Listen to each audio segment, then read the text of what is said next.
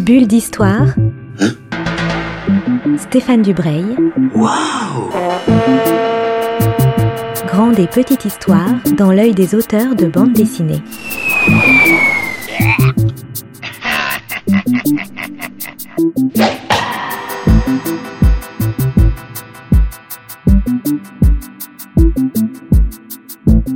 Bonjour à toutes et à tous qui nous rejoignez pour une nouvelle bulle d'histoire sur Art District.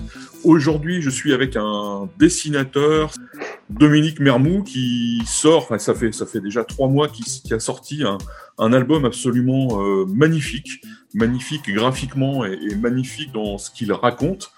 Le titre, c'est Entre les lignes et c'est publié par les éditions Rue de Sèvres. Dominique, bonjour. Je vous pose ma question traditionnelle euh, qui entame toutes les bulles d'histoire. Qui êtes-vous? Bonjour. Euh, ah, question vertigineuse. Vertigineuse, tout à fait. non, euh, qui je suis? Bah, Je suis euh, dessinateur de bande dessinée depuis 15 ans. Je dis souvent que je suis dessinateur, hein, pas forcément auteur complet, puisque c'est vrai que j'ai pas fait de scénario moi-même. Je travaille avec des scénaristes. Euh, et puis euh, depuis environ, depuis environ 4 ans, bah, depuis en fait ce que je travaille euh, avec, avec les éditions Rue de Sèvres, j'adapte, j'ai adapté deux romans de, Baptiste Beaulieu. Donc là, je travaille plus avec des scénaristes, mais je me retrouve à travailler avec juste le bouquin entre les mains. Et puis, bah oui, voilà, j'ai, j'ai fait des études d'art aux arts décoratifs à Strasbourg. Et puis, je me suis lancé dans la bande dessinée en sortant de là en 2005. Vous, vous parlez de Baptiste Beaulieu, donc c'est votre deuxième, deuxième adaptation.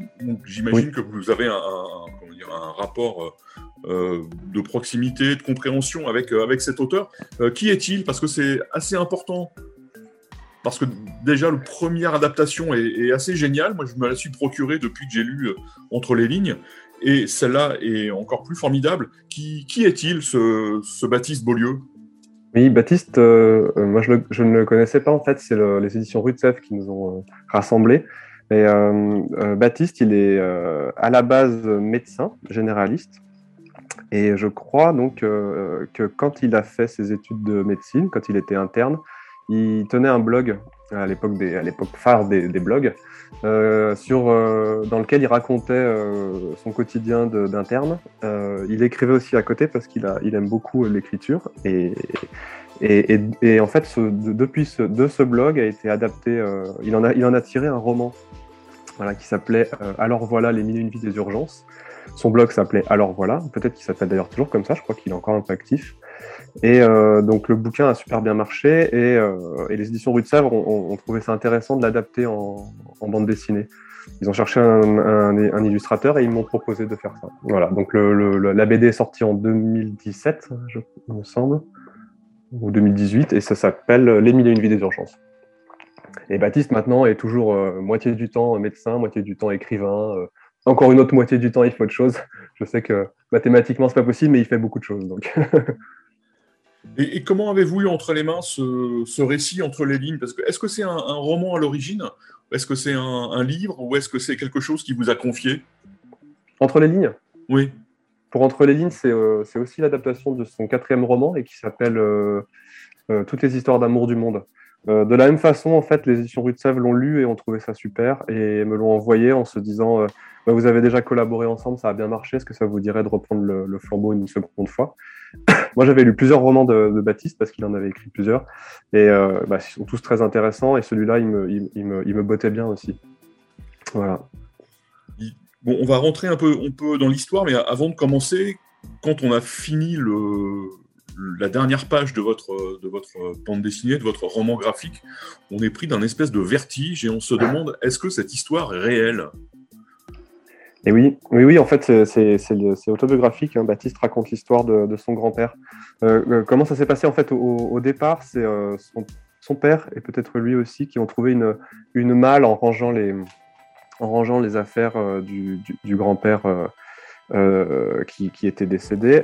Et en rangeant les affaires, ils ont trouvé dans cette malle trois carnets qui renfermaient des, des- des dizaines et des dizaines de lettres adressées à une personne qui s'appelle Annelise Schmitt. Euh, euh, le, ton des lettres est très, très, très, euh, comment, dire, très chaleureux, très tendre.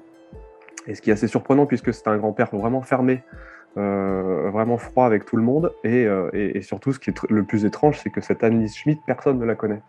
Donc ça part de là, en fait. Le, papa va, va vouloir enquêter en fait sur cette, cette personne. Bon, lui va avoir des problèmes de santé, donc il va pas pouvoir y aller. C'est son fils Baptiste qui va reprendre le flambeau. Donc Baptiste euh, va, enquêter voilà sur cette Annelise euh, et donc on suit en fait dans cette dans cette bande dessinée, on va suivre à la fois l'enquête de Baptiste pour découvrir qui est cette personne et à la fois on, reprend les lettres du grand-père qui sont chronologiques et qui racontent qui son histoire. Et on va suivre on va suivre tout ça en parallèle. Oui, parce que c'est à la fois en parallèle, mais moi j'ai aussi vu ça comme une sorte de, de, de millefeuille d'histoire, parce qu'il y a à la fois l'histoire de, de, Baptiste avec son père, qui est comme plein de relations père-fils pas simple. Il y a l'histoire de son père avec son père à lui, donc Moïse, le, le, le comment dire, l'écrivain de ses lettres. Mmh. Mmh. Il y a aussi l'histoire de Baptiste avec Moïse, parce que c'est son grand-père. Donc pareil, il y a toujours des histoires entre les, les grands-pères et les petits-fils. Mais il y a aussi et ça, c'est assez, euh, c'est assez génial. Il y a l'histoire de Moïse qui apparaît en plus qu'en filigrane, qui, qui, conduit toute cette histoire. Mmh. Et l'histoire de Moïse, c'est un peu l'histoire de, de, plein de Français du XXe siècle. Euh, il est euh, fils d'un disparu de la Grande Guerre. Ensuite, c'est un ouvrier de, de l'est de la France et il, il va finir prisonnier en, en, Allemagne. Comment vous avez abordé cette, cet aspect historique de, de l'histoire de France? On va reparler de l'histoire de, Baptiste, hein, mais comment vous avez abordé cette histoire? Parce que c'est une histoire vertigineuse. Mmh. Oui, oui, donc le grand-père est né en 1910, euh, donc il, va voir, euh, en effet, il va perdre son père pendant la Première Guerre mondiale, donc il va quasiment pas le connaître, évidemment, et puis euh, lui-même va être capturé, comme, comme on l'a dit, pendant la Deuxième Guerre mondiale. Non, moi, comment je l'ai, je l'ai, comment je l'ai interprété? Ben, En fait, non, j'avais le, à partir du, du roman, ben, j'ai suivi quand même le, le fil du texte, et après, ben, moi, c'est aussi ce qui me plaît dans les adaptations, et dans ces, ce type d'adaptation, c'est de. Euh, bah, ça me permet, moi, de me cultiver. C'est vachement intéressant pour ça. Euh, j'ai bah, regardé pas mal de choses sur Internet, évidemment. Et puis, euh, puis bah, c'est vrai que quand on lit ça, ça nous rappelle. Euh, il y a tout le temps, on fait des histoires de famille comme ça. Et, et ça, nous, ça nous renvoie vachement à ce qu'on a pu, ce que, ce que nos parents ont pu connaître ou nos grands-parents. Alors, moi, j'ai c'est vrai que Baptiste le dit d'ailleurs, il dit profitez-en pour euh, discuter avec vos, aïeuls pendant qu'ils sont encore vivants. Moi, je l'ai peut-être pas tout à, pas assez fait avec mon grand-père. J'essaie de le faire un peu avec mon père. Et, euh, et c'est vrai que dans toutes les familles, il y a des histoires comme ça qui, qui sont toutes empreintes de, comment dire, d'aventure, de, de, je je sais pas comment expliquer. Il y a des tas de choses qui, qui leur est arrivé dans leur vie. Euh, et puis, et puis, et puis, c'est vrai qu'il y a aussi pas mal de secrets. dans les familles. Il y en a toujours. Et c'est vrai que ça, ça nous renvoie toujours à, des questionnements qu'on peut avoir dans notre famille. Euh, voilà. voilà. Oui, oui, il y, a des secrets. Et moi, ce qui m'a aussi touché, c'est que euh, on se pose la question de, qu'est-ce qu'on qu'est-ce peut dire et finalement, euh, est-ce qu'on n'a pas le droit soi-même de garder des secrets et puis de de, de, de, de pas pas les délivrer à ses enfants? C'est quelque chose de voilà, de très touchant et, et qui renvoie soi-même soi à sa propre vie. Quand oui, on a des enfants, mais... c'est jusqu'où on va quand on leur dit des choses. Oui, oui, mais ce qui est, ce qui est assez intéressant dans cette histoire, c'est que donc le grand-père n'a jamais parlé de sa vie euh, tout, pendant qu'il était vivant, euh, mais cependant, il a quand même écrit euh, toutes ses lettres dans ses carnets qu'il a laissées dans une malle. Donc quelque part, c'était un peu destiné à être lu par quelqu'un, je pense, mmh. par quelqu'un d'autre que lui-même. Donc voilà. voilà. Donc, il faut qu'on parle un peu de, de l'histoire, parce que l'histoire est à la fois absolument dramatique mmh. et en même temps extrêmement jolie, extrêmement euh, presque romantique, extrêmement euh, touchante. Et très romanesque. Et très romanesque, oui, absolument, parce qu'il y a des, des, des, événements qui se succèdent à une vitesse euh, vertigineuse. Bon, mmh. l'histoire fait aussi que les choses, les choses vont vite pour parler donc de Moïse, de ce grand-père qui est euh, finalement assez mystérieux. Est-ce que vous pouvez me dire qui il est, comment, quelle est sa vie, d'où il vient, qu'est-ce qu'il qu'est-ce qu'il fait? Moïse, euh, il est né euh, alors dans les Ardennes, dans une famille pauvre. Et puis oui, donc il perd son, il perd son père pendant la guerre, première guerre mondiale. Il est élevé par sa mère qui est plutôt froide aussi, qui, qui est assez incapable de lui, de lui donner de l'affection. Euh, ils vont se retrouver à déménager, bon pas très loin, à l'époque ils déménageaient pas trop loin, c'était déjà beaucoup. et puis ils, travaillent très tôt, en fait, ils travaillent à 13-14 ans il me semble, euh, comme coursier.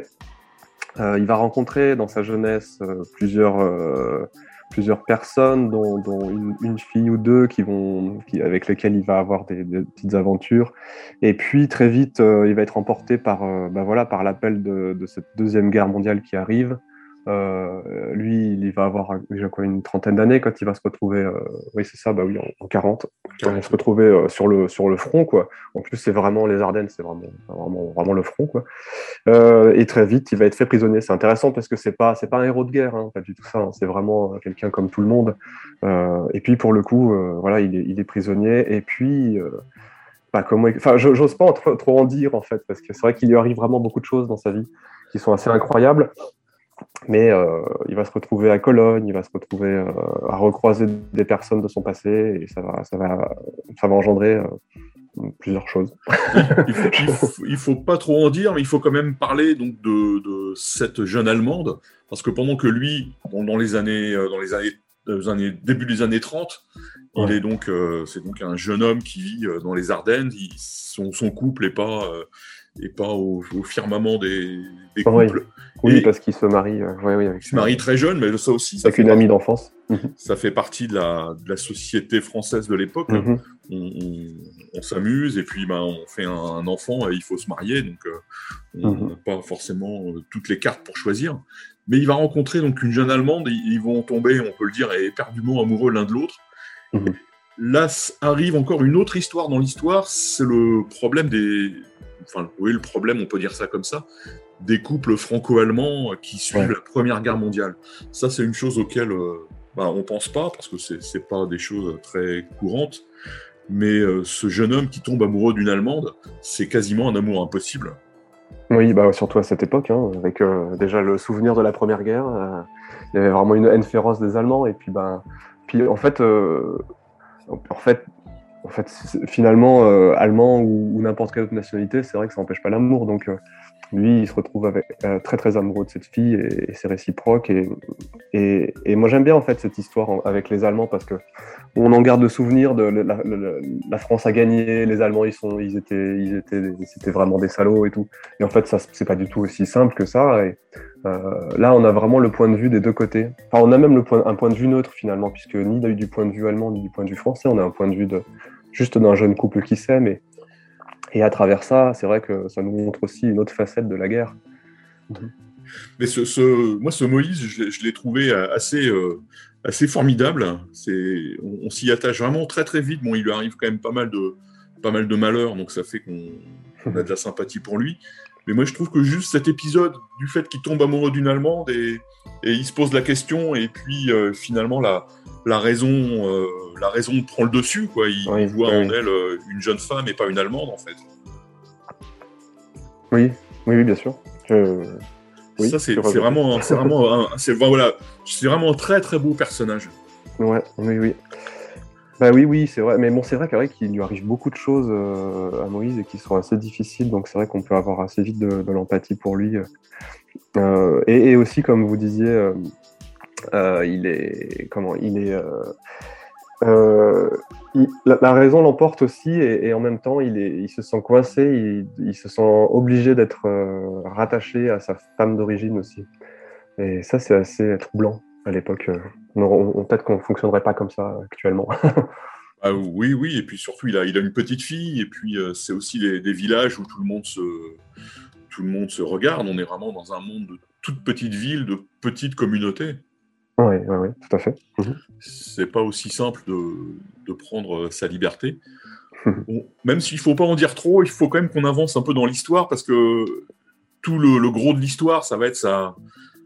Comme il, est comme il est prisonnier en Allemagne, il se dit à un moment donné qu'il va peut-être pouvoir retrouver son, son, bah, son amoureuse, la femme, qui, la femme à qui il ne cesse de, de penser. Mais avant tout ça, il y a toute la vie des prisonniers français en Allemagne.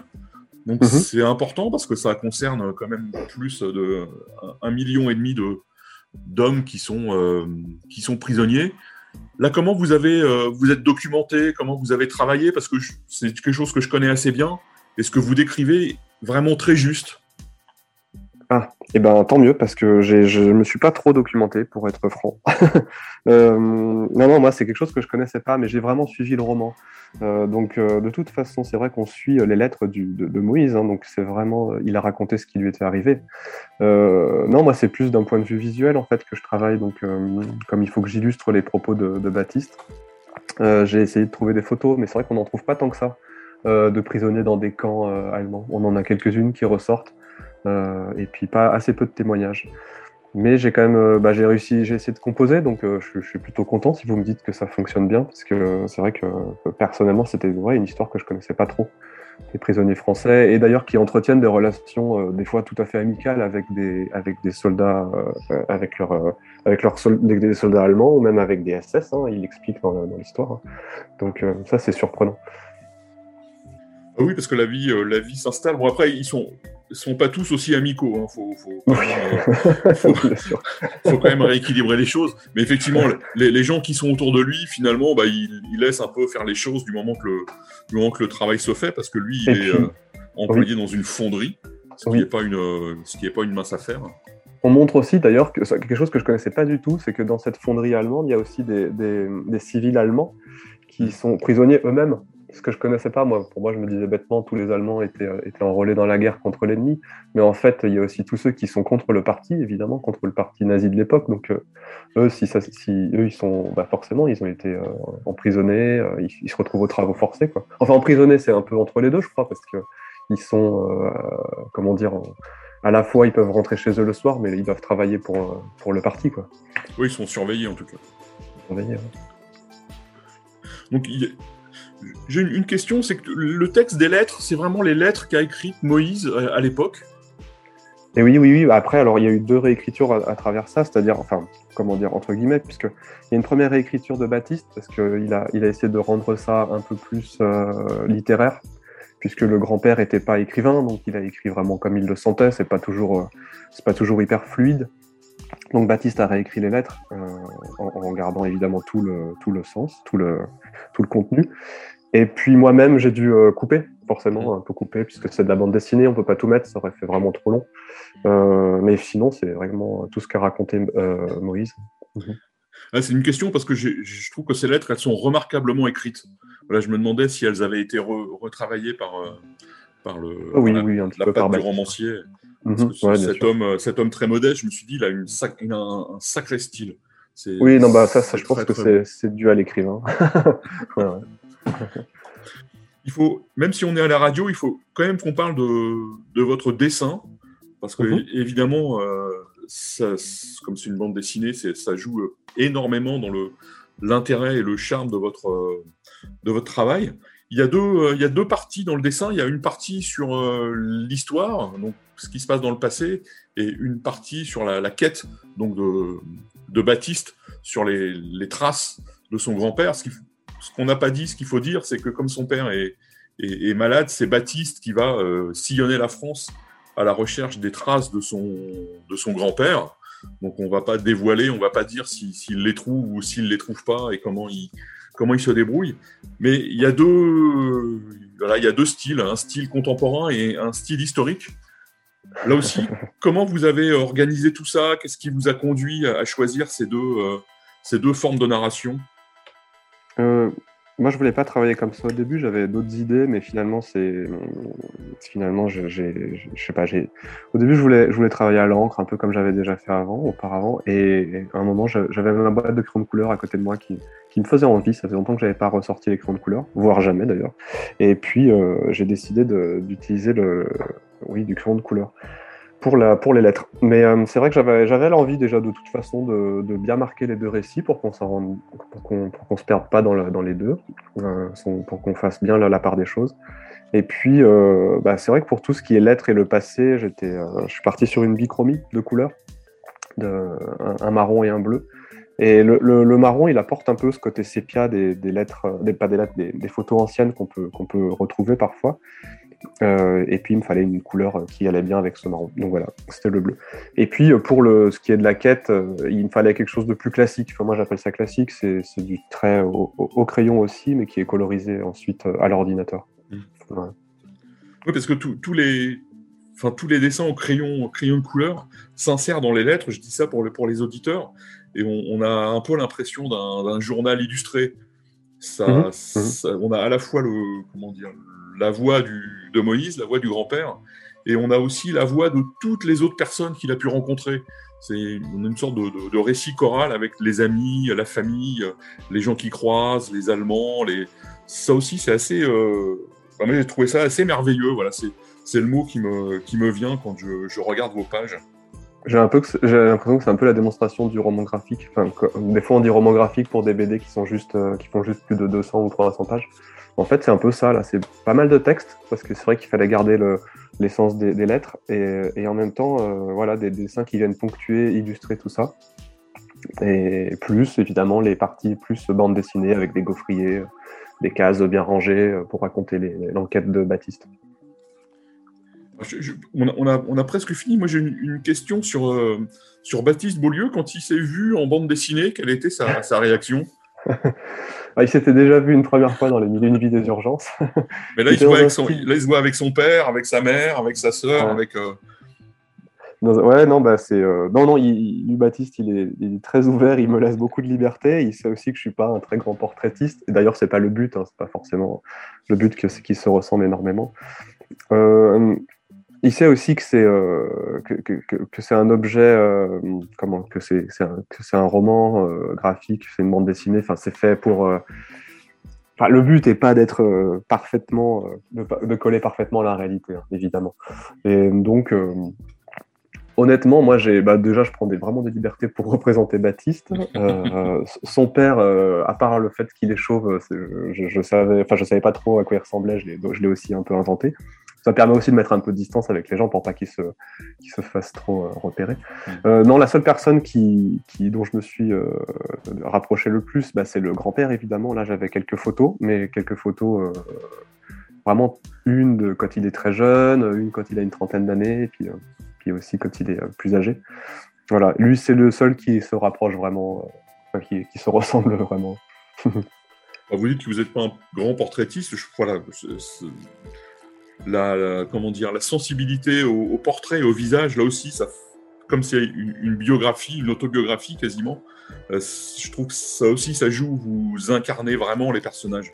Alors oui, non, je suis pas portraitiste dans le sens où je n'arrive pas à faire des, visages ressemblants euh, à partir de personnages existants. Par contre, j'adore travailler le personnage. Enfin, c'est vraiment le truc qui me, qui me, qui m'intéresse souvent le plus dans la bande dessinée souvent, je partage vraiment personnage et décor et je me dis, ah, le personnage, j'adore vraiment travailler les expressions, euh, sans en faire trop, parce que des fois, en bande dessinée, on peut avoir tendance à être, euh, euh, comment dire, cartoonesque, quoi. Enfin, mm.